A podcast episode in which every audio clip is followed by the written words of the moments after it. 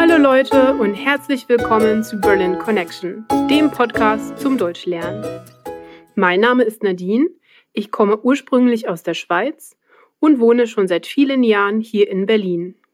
Die Worksheets mit dem Transkript des Podcasts, mit einer Vokabelübersicht und einem neuen Set in der Vokabel-App sind erhältlich, wenn du dich dafür auf berlinconnectionpodcast.com anmeldest. Und jetzt geht's weiter mit einer neuen Folge von Berlin Connection. Heute sprechen wir über die Berliner Mauer. Denn die Geschichte der Mauer ist zugleich auch die Geschichte Nachkriegsdeutschlands und natürlich Berlins. Der Begriff Berliner Mauer wurde erstmals von DDR-Politiker Walter Ulbricht im Jahre 1961 verwendet.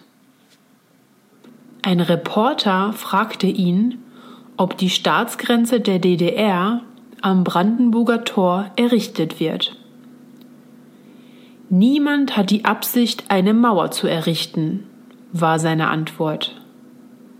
Rund zwei Monate später wurde mit dem Mauerbau begonnen. Die in Ostdeutschland regierende Partei SED hatte festgelegt, die Mauer errichten zu lassen. Zu viele DDR-Bürger wollten nach Westberlin auswandern, und die Mauer sollte das verhindern.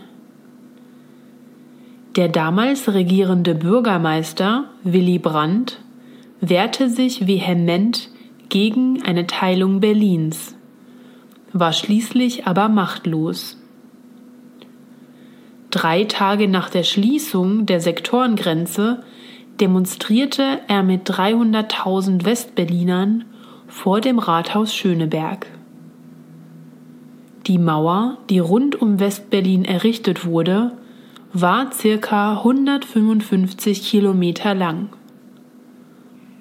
Viele Menschen versuchten in den kommenden Jahrzehnten aus der DDR zu flüchten.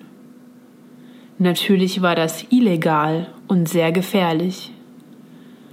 Manche versuchten einen Fluchttunnel zu graben oder über die Spree zu flüchten. Doch gegen Ende der 80er Jahre wurde klar, dass ein zu großer Teil der Bevölkerung gegen die Mauer ist.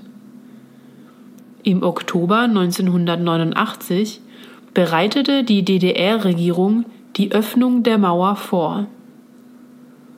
Am 9. November 1989 verkündete Günter Schabowski bei einer Pressekonferenz, dass die Mauergrenze ab sofort geöffnet sei.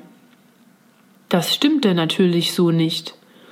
Doch über Radio und Fernsehen wurde die Nachricht schnell verbreitet und tausende Ostberliner strömten zur Mauer.